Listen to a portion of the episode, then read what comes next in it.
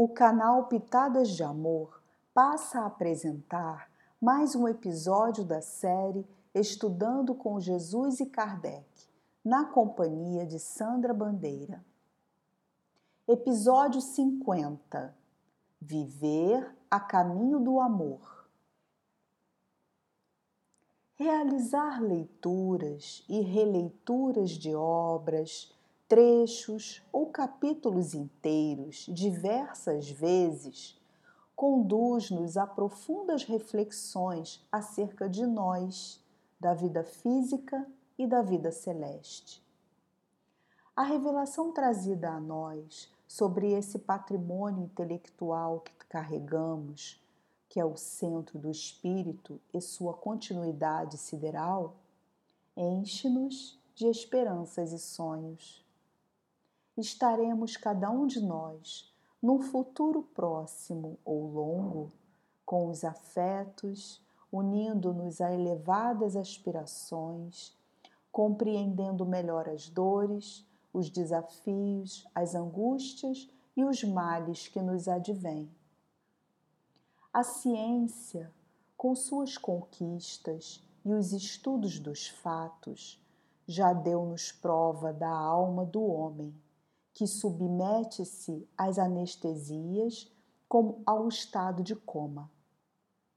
Experiências sobre a sobrevivência do espírito após a morte foram reveladas por pesquisadores eméritos em diversos pontos. Avançados equipamentos já chegaram a Marte e o homem já busca fora da Terra outras formas de vida para compreender o universo que nos rodeia. Estes e outros avanços conduzem-nos, ou mais à frente nos conduzirão, à compreensão ou a encarar os fatos de que não estamos sós no universo.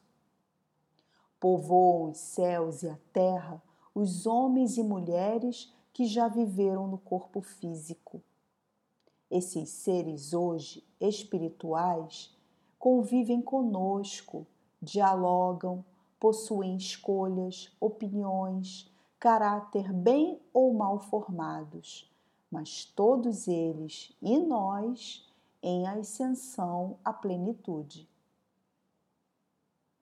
As modernas tecnologias e avanços científicos, cada vez mais acelerados, assim como crianças com capacidades intelectuais avançadas para suas faixas etárias, propiciam-nos novas reflexões acerca da vida. Nós, seres humanos, com tudo isso, temos avançado muito pouco em princípios elevados, em amor, em solidariedade e fraternidade. As famílias, as raças e países são grupos de um mesmo centro criador que é Deus. Fazemos parte dessa Via Láctea onde encontram-se o planeta Terra. O nascimento não teria sentido se fosse apenas para guerrear e morrer, conquistar e agredir, partir deixando sofrimentos profundos nas almas dos homens e mulheres. Então, onde estaria a justiça divina? Nas reencarnações.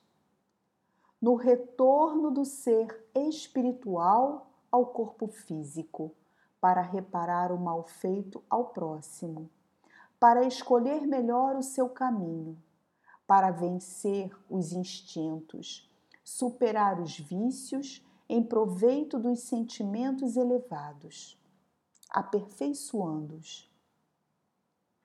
Todos nós estamos em profunda reforma íntima.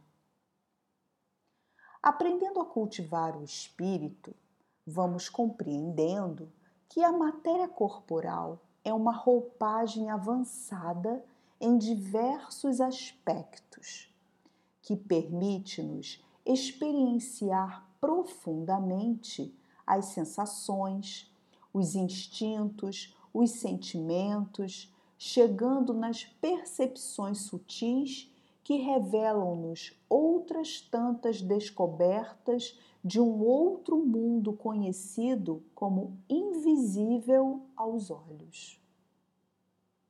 A lei de amor é a principal e a única chave para a fechadura da porta estreita, que abrirá para nós a verdadeira alegria, o júbilo, a felicidade morredoura e ininterrupta. Lendo estas reflexões, parecerá impossível atingirmos isso. Mas se começarmos desde já o trabalho de edificação no bem e no amor em nós, conquistaremos por mérito as alegrias que pareciam inalcançáveis. Quando Jesus falou-nos do amor, ele deu-nos o caminho, a verdade e a vida que nós aspiramos viver. Mas por que estamos permitindo-nos esquecer tão rápido o que ele fala? Por que deixamos-nos levar por nossas paixões desequilibrantes em diversos campos?